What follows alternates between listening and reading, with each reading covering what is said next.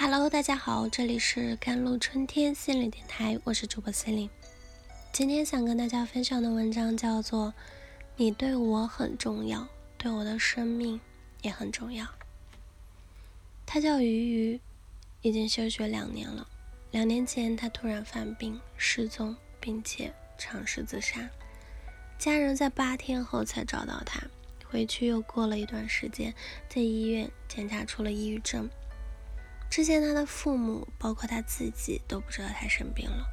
后来他们又辗转求医，去了很多医院，最终在一家医院住院观察两个月左右后，被确诊为双向情感障碍，而非抑郁症。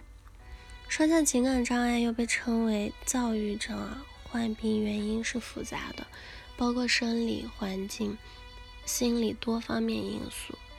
躁郁症伴随着抑郁与躁狂，那抑郁状态出现时呢，悲观消极，心情低落的；躁狂是一种兴高采烈、激动兴奋的状态，两种情绪状态可能交互出现，也可能以躁狂为主。在一开始呢，鱼鱼更多的是抑郁、嗜睡、失眠，长时间沉溺在幻想世界中，把自己。关在房间里，不出门也不说话，基本没有情绪波动。后来躁狂的状态出现了，那个时候他开朗了很多，十分想外出跟人交流多了起来，但有时会处于一种不正常的兴奋状态，自残、自杀倾向因此加重，容易受刺激，以及更加容易犯病。爸妈对他的症状几乎没什么兴趣。那段时间给他最大帮助的是舅舅，舅舅提供了财力的支持，帮他找医院、处理学校方面的事务，并带着鱼鱼尝试各种治疗方式，例如药物治疗，还有脑电啊、电针啊、心理咨询、电疗等等。常规的电击疗法是一种有效、安全的手段。他说起了一段自己在童年期的特别经历。他说：“我在对世界认知还不完全的时候，偶然接触到了另一个世界。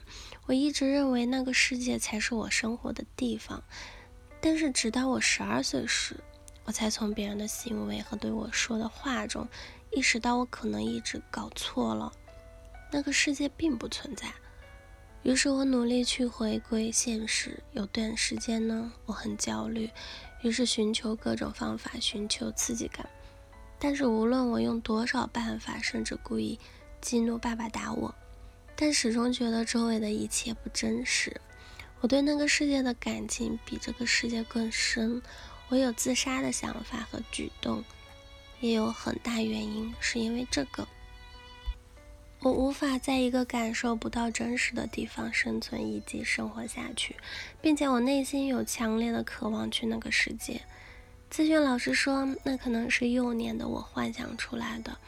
但值得庆幸的是，百分之七十到百分之九十的精神障碍者是可以通过治疗来缓解症状。如今，从各种心理健康问题中完全康复，通常是可能的。那身边人患了病，我们应该怎么做？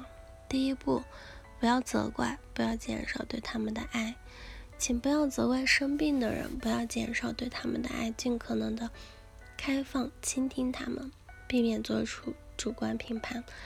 例如下面的话是不能说的：哪有那么娇气？大家不都是这样过来的？不要太脆弱，坚强一些。你现在的感觉存在于是你的头脑中，那是一种你可以控制的想法。相信我，你可以自主选择抹去它的。我们都有难过的时候，我也一样。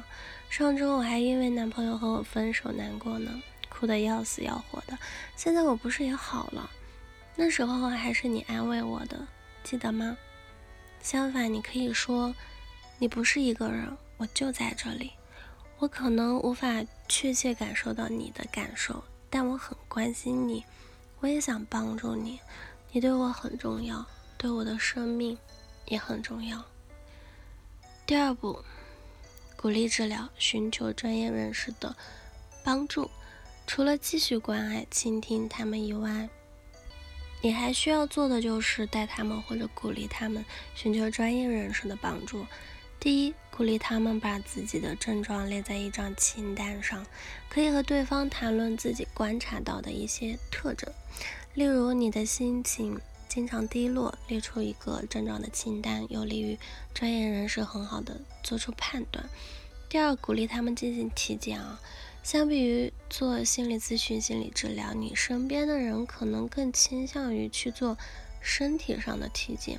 如果发现可能是患有某种精神障碍，那么医生会将其转介绍给精神科医生。有时这种来自专业人士的观点会更容易令人接受的。第三点就是主动为他们寻找专业人士。陷入某种精神障碍的人。可能自身会非常的疲惫，没有充足的精力找到一位合适的专家，这个时候提供帮助是很有必要的。好了，以上就是今天的节目内容了。咨询请加我的手机微信号：幺三八二二七幺八九九五，我是 Celine，我们下一期节目再见。